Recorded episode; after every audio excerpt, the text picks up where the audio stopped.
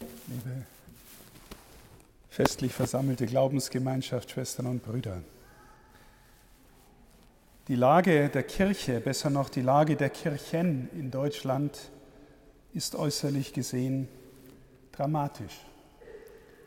Noch nie hatten wir Austrittszahlen in diesen Dimensionen und inzwischen gehören weniger als die Hälfte der Menschen in unserem Land einem christlichen Bekenntnis an. Und von denen, die noch einem christlichen Bekenntnis angehören, insofern sie als Mitglieder Kirchensteuern zahlen, gehen von den Katholiken weit über 90 Prozent nicht mehr in den Gottesdienst. Viele Menschen, die ihre Kirche verlassen, sind enttäuscht von ihr. Bei uns Katholiken sind es häufig die vielen Skandale, die medial vermittelt werden, allen voran der Missbrauch, aber auch Finanzskandale, die bis in den Vatikan reichen. Viele sind aber auch enttäuscht über die mangelnde Fähigkeit oder den mangelnden Willen zur Anpassung, zur Veränderung an moderne Zeit, modernes Denken und anderes mehr. Zum ersten Mal haben wir Katholiken in diesem Jahr auch an einer sogenannten Kirchenbindungsstudie teilgenommen, die unsere evangelischen Geschwister schon öfter im Abstand von zehn Jahren durchgeführt haben. Die Ergebnisse zeigen überdeutlich, liebe Schwestern und Brüder, dass die Verbundenheit der Menschen mit ihrer Kirche massiv zurückgeht. Insgesamt bezeichnen sich nur noch sechs Prozent aller über 14-Jährigen in Deutschland als kirchlich religiös. Das heißt in dem Sinn, dass sie ihre Gläubigkeit zuerst und vor allem aus der kirchlichen Tradition heraus formulieren würden. Weitere sieben Prozent werden als kirchlich religiös, aber etwas distanzierter bezeichnet, so dass sie ihren von der Kirche geprägten Glauben zwar haben, aber oft mit anderen religiösen Überzeugungen kombinieren, etwa dem nach der Reinkarnation oder ähnlichem. Weitere 25 Prozent der Menschen sind religiös distanziert und die allergrößte Gruppe mit 56 Prozent sind die sogenannten Säkularen, also Menschen, die von sich sagen, dass Religion in ihrem Leben gar keine Rolle mehr spielt. Die allermeisten von diesen Säkularen sind sogar abwehrend gegen alles Religiöse. Ein kleiner Teil wäre zumindest ansprechbar. Aber Sie sehen, was auf uns zukommt, liebe Schwestern und Brüder, zumal sich die Zahlen im Abstand von vor zehn Jahren deutlich in Richtung der Areligiosität entwickelt hat. Die sogenannten Säkularen sind die am schnellsten wachsende Gruppe. Viele Menschen, die noch Mitglied der Kirchen sind, denken darüber nach, auszutreten. Bei uns Katholischen sind es mehr als bei unseren evangelischen Geschwistern. Das war bis vor einigen Jahren noch eher umgekehrt. Jetzt ist es vor allem ausgelöst durch massive öffentliche Berichterstattung über die Missbrauchsskandale. Das Vertrauen der Menschen in unsere katholische Kirche ist deutlich gesunken. Wir liegen als Kirche hinter den politischen Parteien und ungefähr auf dem Niveau des Islam. Positiv punkten können wir mit den karitativen Diensten. Die Caritas steht in der Gunst der Menschen deutlich besser da als die Kirche insgesamt. Und punkten können wir auch beim Kirchenpersonal vor Ort, denen Menschen dann oft vertrauen. Was zu alledem dazu kommt, die Bedeutung des Gottesdienstes nimmt für die Menschen deutlich ab, vor allem auch bei denen, die noch zur Kirche gehören. Ich habe es gesagt, in unserer katholischen Kirche in Deutschland gehen zurzeit sonntags etwas über 5 Prozent in den Gottesdienst. Bei uns in Passau sind es noch 7,2 Prozent. Das heißt aber eben umgekehrt, für über 90 Prozent spielt die heilige Messe fast keine Rolle mehr. Und Corona scheint vielen verdeutlicht zu haben, es geht auch ohne. Die Soziologen sagen nun, liebe Schwestern und Brüder, wir haben es hier mit einem gesamtgesellschaftlichen Trend zu tun, der auch in naher Zukunft nicht einfach aufzuhalten ist oder umzukehren wäre. Auch nicht dadurch, dass die katholische Kirche ihre sogenannten Reizthemen endlich im Sinne der Mehrheitsmeinung ändern würde, Denn die allermeisten Befragten sind auch der Meinung, dass sich auch die evangelische Kirche massiv ändern müsste, wie auch immer das gedacht ist. Vielmehr zeigen die Zahlen, dass sich die Entwicklung beschleunigt, weil die Bindung der jungen Generation zu allem Religiösen eher immer noch geringer wird als bei den Älteren. Wir spüren es ja ohnehin schon lange, liebe Schwestern und Brüder, die Jungen bleiben weg und viele der Älteren sterben so allmählich nach und nach. Sie sehen also, wir müssen uns als Kirche mehr und mehr darauf einstellen, dass wir auch in unserem schönen Bistum Passau allmählich zu einer Randgröße werden. Wir haben zwar noch wunderbare Gebäude, steinerne, hochaufragende Symbole in der Mitte jeden Ortes, die bezeugen, dass über Jahrhunderte für die Menschen der Himmel offen und der Herrgott wichtig war. Aber wir haben auch längst begonnen darüber nachzudenken, was passiert mit all der Pracht, wenn wir sie nicht mehr überall halten oder unterhalten können. Zwei Ergebnisse dieser Studie haben mich dann besonders interessiert. Das eine war, Menschen, die kirchlich religiös verbunden sind, ob stark oder weniger stark, sind jedenfalls deutlich höher ehrenamtlich engagiert als alle anderen befragten Gruppen. Und zwar bezieht sich dieses Engagement dann nicht nur auf Kirche, sondern auf gesamtgesellschaftliches Engagement im Ehrenamt. Das bedeutet aber, liebe Schwestern und Brüder, wenn die Entkirchlichung in unserem Land so beschleunigt weitergeht, wird das einen immer deutlicheren Einbruch auch des ehrenamtlichen Engagements für unsere Gesellschaft bedeuten. Wir sehen ja jetzt schon, liebe Schwestern und Brüder, wie schwer es ist, im sozialen Bereich genügend Arbeitskräfte zu finden. Deshalb darf uns dieser Befund im Blick auf das Ehrenamt wirkliche Sorgen machen, gerade weil das Ehrenamt ja vielerorts auch im sozialen Bereich vieles leistet und beispringt und mancherorts auch auffängt. Und zweitens, was auch noch sehr interessant war, wenn die Menschen einmal von der Kirche weg sind, wenn sie, wie in den meisten Fällen, nach längeren Phasen der Entfernung dann endlich den Schritt zum Austritt vollzogen haben, dann so das Ergebnis, suchen sie in der Regel nichts anderes Religiöses mehr. Das heißt, in der Regel wechseln sie nicht die Konfession, sie werden auch keine Esoteriker oder Buddhisten, vielmehr steigt die Zahl der sogenannten konfessionslosen oder areligiösen beständig. Religion spielt keine Rolle mehr für die Weltdeutung von so vielen. Das ist deshalb interessant, liebe Schwestern und Brüder, weil es in der Zeit meines jungen Erwachsenenalters oftmals den kirchenkritischen Slogan zu hören gab, Jesus ja, Kirche nein. Heute sehen wir, dass das nicht stimmt. Erstens spielt Jesus schon bei den kirchlich Verbundenen offensichtlich nicht die Rolle, von der wir glauben, dass er sie spielen müsste oder wie er sie in der Schrift hat. Aber zweitens wird dann auch nicht außerhalb der Kirche nach ihm gesucht. Das macht wiederum eine sehr tiefe und sehr alte Einsicht unserer Glaubensgemeinschaft deutlich. Jesus ist in aller Regel nur zu finden in der Gemeinschaft derer, die an ihn glauben, die ihn kennen, die ihn feiern, die für ihn gehen. Diese Gemeinschaft heißt Kirche. Und damit, Schwestern und Brüder, möchte ich endlich zum zweiten, zum wesentlichen Punkt dieser Überlegungen kommen.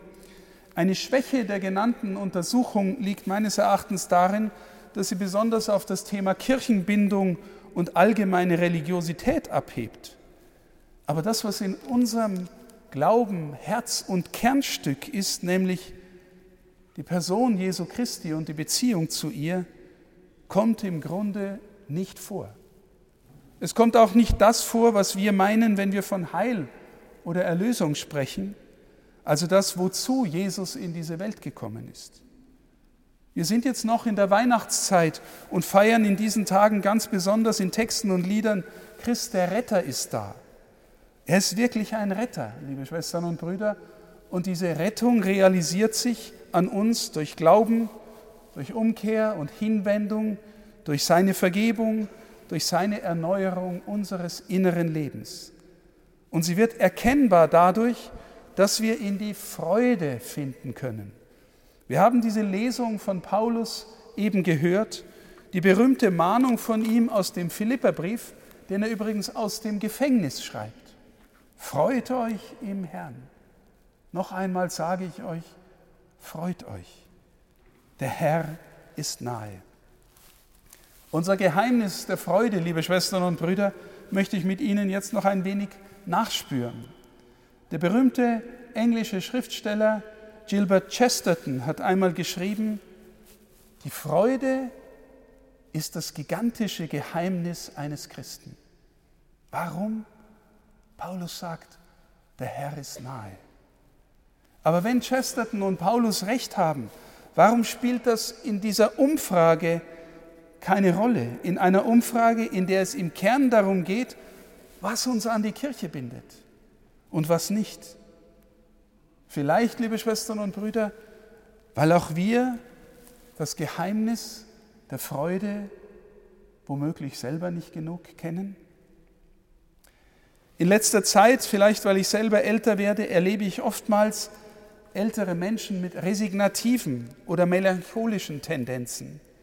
Auch dann, wenn sie offenbar viel vom Leben gehabt und viel erreicht haben. Ich spüre oft viel Traurigkeit. Es ist, als würde mancher fragen, war es das jetzt?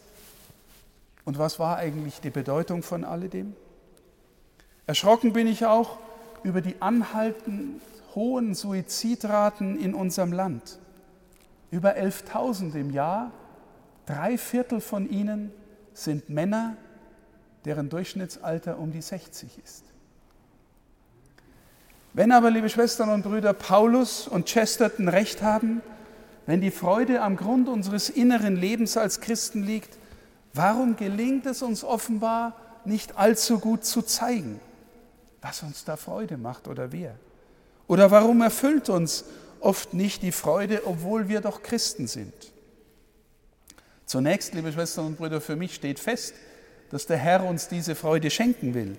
Im Johannesevangelium sagt er uns, dass er uns so liebt, wie der Vater ihn liebt, mit derselben Liebe und ermahnt uns, in dieser Liebe zu bleiben, was dann dazu führt, dass wir auch die Gebote halten können, die er uns gibt und die im Grunde darin bestehen, dass wir selber lernen, liebende Menschen zu werden.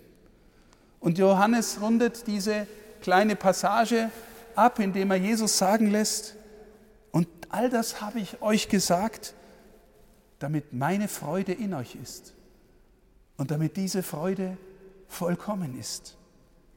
Er will uns also wirklich ein Herz voller Freude schenken, ein Herz, das sich von ihm geliebt weiß, ein Herz, das bei ihm bleibt und dies und mit ihm lieben lernt, ihn und die anderen Menschen. Und die große Frage an uns alle, die ich mir auch selber stelle, liebe Schwestern und Brüder, ist das, wovon der Herr da spricht, eine Wirklichkeit unseres Lebens? Ahnen wir, worum es da geht? realisieren wir, dass es wirklich möglich ist, in ein Beziehungsgeschehen einzutreten, in dem wir mehr und mehr merken, dass es mich trägt, erfüllt und wirklich Sinn macht und Sinn schenkt und wirkliche Freude und Frieden.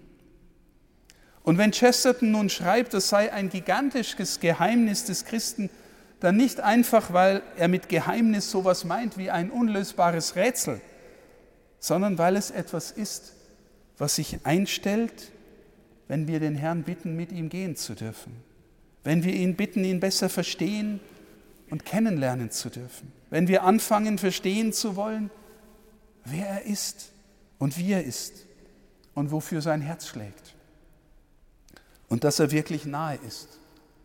Natürlich ist es so, liebe Schwestern und Brüder, dass Jesu Herz zum Beispiel für die Armen schlägt und die Schwachen und die Notleidenden. Aber er liebt sie doch nicht einfach deshalb, weil sie Not haben, sondern weil er auch sie nach Hause lieben will, ins Reich des Vaters. Weil er will, dass sie jetzt schon mitten in ihrer Not etwas spüren davon, wie sehr der Vater nach ihnen sucht und sie liebt und wie er sie persönlich meint und wie schön der Vater sie einmal erschaffen hat. Jeden und jede. Jesus will sie retten, indem er ihnen die Würde der Gotteskindschaft wiederherstellt und erneuert. Und bei den Armen, liebe Schwestern und Brüder, kommt er mit diesem Anliegen deshalb besser durch, weil sie eh schon offen sind und der Hilfe bedürftig. Und weil sie nicht von vornherein zu denen gehören, die eh schon alles wissen und alles haben. Mit denen tut sich der liebende Jesus schwer. Wir hören auch das im Evangelium immer wieder. Etwa wenn er nach einer Begegnung feststellt, dass er ein Kamel durch ein Nadelöhr geht, als ein Reicher ins Reich Gottes. Wie sehr, liebe Schwestern und Brüder, meinen wir in unserer Wohlstandsgesellschaft, dass wir doch eh schon alles haben, was wir brauchen, damit es uns gut geht. Und den lieben Gott lassen wir dann halt oft noch ein wenig spirituellen Platzhalter über uns, spirituellen Puderzucker über uns ausstreuen, damit wir auch noch ein wenig religiös abgesichert sind. Aber wie fern ist das von dem, was Jesus wirklich mit uns vorhat? Ich nehme das Herz von Stein aus eurer Brust und gebe euch ein Herz von Fleisch. Ich will, dass ihr neu geboren werdet. Ich will, dass ihr mit meinen Augen sehen lernt. Ich will, dass ihr spürt, dass ihr geliebte Kinder des Vaters seid. Ich will, dass meine Freude in euch ist. Alles das sagt er zu jedem von uns, liebe Schwestern und Brüder. Aber wie antworten wir? Antworte ich auf dieses Liebesangebot, indem ich ihn wirklich suche, mich nach ihm sehne, indem ich ihm auch meine Schwäche hinhalte, meine Ängste, meinen Glaubensmangel, meine Sünde, meinen Zweifel, indem ich lernen will, ihn besser zu verstehen, schenke ich ihm jeden Tag eine gewisse Zeit der Stille, in der ich ihm erlaube, einfach nur da zu sein, ich vor ihm, er vor mir, und er darf dann in mein Herz sprechen. Spielt die Heilige Schrift überhaupt eine Rolle in meinem Leben, liebe Schwestern und Brüder? Kürzlich hat mir ein hauptamtlicher Mitarbeiter unseres Bistums gesagt, Herr Bischof, ich glaube nicht, dass wir es schaffen, dass die Menschen daheim beginnen, die Bibel zu lesen. Sie nehmen sich dazu einfach keine Zeit oder haben keine. Aber keine Angst, sie haben schon ihren Glauben. Tatsächlich, liebe Schwestern und Brüder, das ist so eine verbreitete Haltung, die es auch gut meint, die Menschen nicht zu überfordern. Und tatsächlich haben ja auch viele Menschen noch wirklich ihren Glauben, wie sie ihn gelernt haben, in volkskirchlichen Kontexten. Und doch zeigt uns die genannte Studie, dass gerade ein Glaube, der wenig thematisiert wird, aus der Freude, dass der oft eher nicht mehr allzu widerstandsfähig ist in einer Zeit, in der die Kritik an der Kirche immer lauter und ihr Image immer schlechter wird. Oder vielleicht ist die Haltung des Mitarbeiters selbst auch nicht so geübt darin, die Schrift so zu lesen, dass sie den guten Honig hergibt, der uns froh machen kann. Das Wort Gottes, das tatsächlich auch ein Schlüssel für die Freude sein kann. Vielleicht ist die Quelle zu dieser Freude so verdeckt, dass wir fragen, ob wir und wie wir sie überhaupt freilegen können, liebe Schwestern und Brüder. Ein Glaube aber, der die Schrift gar nicht kennt, der kennt auch Jesus nicht wirklich. Und wer ihn nicht kennt, kann ihn auch nicht lieben und kann dann auch nicht voll Freude von dem erzählen, der ihm in die, in die Freude führt. Und weiter können wir fragen, liebe Schwestern und Brüder, wie ist es mit unserer eigenen Hinkehr zu ihm, zu Gott? Er will unser Herz als Liebe erobern, als absichtslose Liebe, die leise kommt und zärtlich. Sind wir Hörende? Anerkennen wir, dass auch wir immer neu Vergebung brauchen? Für manche Haltung in uns, die ihn schlicht zu wenig ernst nimmt, die aber anders anderes ernster nimmt als ihn und vielleicht auch ernster als uns selber lieb ist? Sind wir bereit, unser Herz reinigen zu lassen und dabei vielleicht sogar Abschied zu nehmen von mancher liebgewordenen schlechten Angewohnheit, die für unser Herz schlecht ist? Haben wir ein Bewusstsein für das, für die Entfernung von Gott, die in uns da ist und wo wir spüren, wir könnten näher bei ihm sein? Mehr als alles hütet euer Herz, sagt uns ein Wort aus dem Buch Jesus Sirach. Spielen die Sakramente in meinem Leben eine Rolle? für die Herzensreinigung, die Eucharistie, das Sakrament der Versöhnung? Oder lebe ich in einem Zustand eher los von Gott und gewähre ihm halt gnädigerweise dann und nochmal eine Stunde am Sonntag und meine dann ihm gegenüber meine Pflicht getan zu haben? Liebe Schwestern und Brüder, die Kirche ist kein spirituelles Wohlfühlkaufhaus, in dem ich mir so ein wenig raussuchen könnte, was meinen Bedürfnissen nützt. Die Kirche ist der Rettungsort, der uns dann auch wirklich in die Freude führen kann und will. Das Problem ist freilich, die Voraussetzungen für den Eintritt, für das Tiefergehen, die er uns geschenkt hat, die er uns vorgibt, damit wir uns an ihm orientieren, sind oft unser Problem. Seine Liebe ist bedingungslos, ohne Frage. Aber ich lerne dieser Liebe nur dann zu antworten, wenn ich selbst in meiner Hinwendung aufhöre, meine Bedingungen zu stellen. Nach dem Motto, ja Herr, du liebst mich zwar ohne Bedingungen und bist sogar bedingungslos für mich gestorben, aber ich kümmere mich erst um dich, wenn ich da mal wieder mehr Zeit habe oder wenn ich mein berufliches Ziel erreicht habe oder wenn die kranke Oma wieder gesund ist oder wenn die Kinder aus dem Gröbsten raus sind oder wenn ich die Schulden abbezahlt habe oder wenn ich alles erreicht habe, was ich erreichen will, dann kommst vielleicht du auch noch mal dran. Und wir versäumen so hier und heute mit unserem Ja zu ihm auf seine Liebe zu antworten. Seine Liebe ist bedingungslos, liebe Schwestern und Brüder, aber sie kommt unter den Bedingungen unseres konkreten Lebens, unserer Geschichte ins Hier und Heute unseres Daseins. Und wenn Chesterton vom gigantischen Geheimnis des Glaubens spricht, dann liegt das Wunder darin, die Freude kommt tatsächlich mitten in diese, meine und ihre konkrete Geschichte. Die Unendlichkeit bricht in die endliche Zeit meines Lebens ein. Und deshalb ist und bleibt sie mitten im Hier und Jetzt auch nicht auslöschbar, auch nicht durch endliche Fakten. Sie gibt das neue Leben mitten im Alten. Sie ist die Freude, die nicht totzukriegen ist, liebe Schwestern und Brüder. Auf das Zitat von Jesus, dass er seine Jünger wirklich in die Freude führen will, auf dieses Zitat folgt bald danach das Wort, dass die Welt sie hassen wird weil sie ihn, Jesus, schon vorher gehasst haben.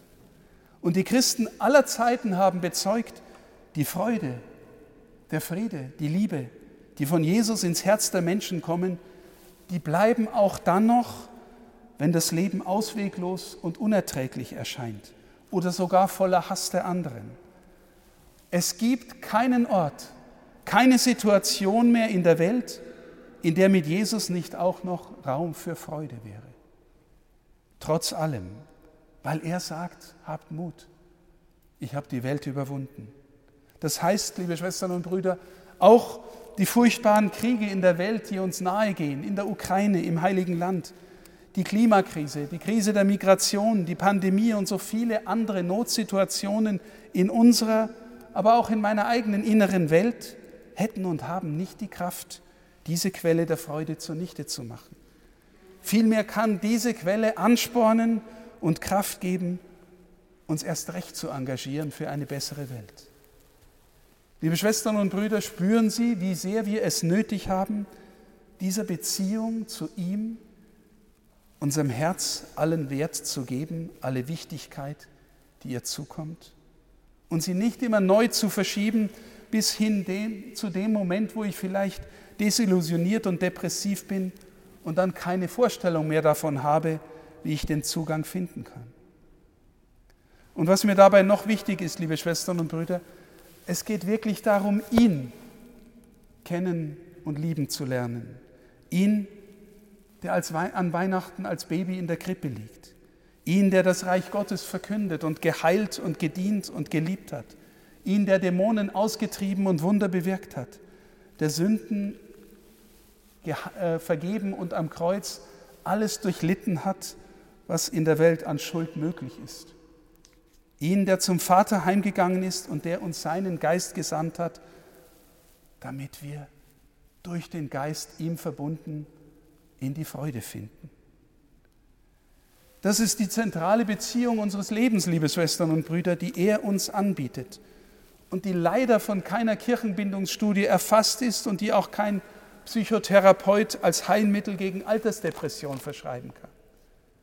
Diese Beziehung gibt es mit allem, was dazugehört, nur in der Kirche, Schwestern und Brüder.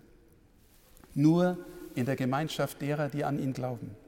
In der Kirche mit Jesus, wenn wir ihn ernst nehmen und uns einladen lassen in die Freundschaft mit ihm, dann kommt die Freude. Und machen wir nicht den Fehler, liebe Schwestern und Brüder, dass wir die Freude als Freude anzielen, dass wir dauernd gucken, ob wir sie schon haben. Das geht nicht, dann kommt sie nicht, dann stellt sie sich nicht ein. Das wäre wie wenn sich der Verliebte nur an seinem Verliebtsein erfreuen würde, am aufregenden Zustand seiner Emotionen immer wieder sich hochziehen würde, dann würde er seine Geliebte nur dazu missbrauchen, dass er gute Gefühle hat. Und wenn er dabei dauernd nur sich selbst beobachtet und genießt, dann würde er das nie lange aushalten und wird immer wieder eine neue Geliebte brauchen, damit der Kick der Aufregung endlich wiederkommt. Aber wenn er in seiner Hinwendung zu ihr innerlich bei ihr bleibt, wenn er sie zu verstehen, zu kennen, zu lieben versucht, dann stellt sich die innere Zufriedenheit, der innere Raum der Liebe ein. Und so ist es ganz analog mit der Suche nach Gott, vor allem mit der Suche nach Jesus. Wir können, liebe Schwestern und Brüder, die Freude nicht einfach als Freude anzielen damit wir ein schönes Gefühl haben. Wirkliche Freude stellt sich ein, wenn wir ihn meinen und spüren lernen, dass er uns meint. Und ihn um seinetwillen suchen, weil er der König ist und der Retter, der genau dafür gekommen ist, dass wir uns retten und lieben lassen. Und dass wir teilnehmen an seiner Würde und an dem tiefen Sinn, den er uns schenkt. Wenn wir lernen, mit ihm jeden Tag in der Beziehung zu leben, im Gebet, im Austausch, im Beten der Schrift, im Dienst an den Menschen, dann werden wir ihn auch in der Begegnung mit den anderen erkennen. Dann wird er uns in unserer Arbeit begleiten, dann feiern wir ihn in schönen Situationen und auch noch im Leid, Schwestern und Brüder. Dann bleiben wir innerlich daheim und ahnen, wo wir hingehen, auch dann, wenn wir nicht mehr können. Und dann wundern wir uns vielleicht manchmal selbst, wo es uns nicht gut geht, dass wir trotzdem noch in der Freude sind. Wenn wir alt werden, dann spüren wir vielleicht trotzdem noch, dass wir in der Freude sind und bleiben. Das, liebe Schwestern und Brüder, ist das gigantische Geheimnis unseres Glaubens mitten in dieser so geschundenen und schlecht beleumundeten Kirche. Und dieses Geheimnis gibt es nur in ihr, weil nur in ihr der Herr in der Weise gegenwärtig ist, wie er in hier sein will. Wir, liebe Schwestern und Brüder, gehören ihm, der die Quelle der Freude für uns ist. Und ich möchte Sie deswegen einladen, um Jesu willen, um ihretwillen, um der Kirche willen, machen Sie im kommenden Jahr einen oder zwei Schritte neu auf ihn zu und bleiben Sie innerlich bei ihm. Geben Sie dieser Beziehung den Vorrang, den Raum, der ihm gebührt, damit er zeigen kann, dass er da ist und Ihr Herz erfüllen darf. Und damit in der Kirche die Freude wieder wächst. Vor bald zehn Jahren, liebe Schwestern und Brüder, als ich dieses Bischofsamt antreten durfte, habe ich in diesem Dom ein so schönes prophetisches Wort gefunden und zitiert, aus dem Buch Sacharia. Es lautet, so spricht der Herr der Heere. In jenen Tagen werden zehn Männer aus Völkern aller Sprachen einen Mann aus Juda an seinem Gewand fassen, ihn festhalten und sagen, wir wollen mit euch gehen, denn wir haben gehört, Gott ist mit euch. Liebe Schwestern und Brüder, ich träume von einer Kirche, in der die Freude lebendig ist und in der Menschen uns Christen begegnen und sagen, wir wollen mit euch gehen, denn wir spüren, in euch lebt die Freude, eine Freude, die von Jesus kommt. Ich wünsche Ihnen und allen Ihren Lieben von ganzem Herzen für das kommende Jahr Zuversicht, ohne Angst. Die Erfahrung, dass der Herr nahe ist. Ich wünsche Ihnen allen Segen des Himmels und den Geschmack an jener Freude, die niemals aufhört.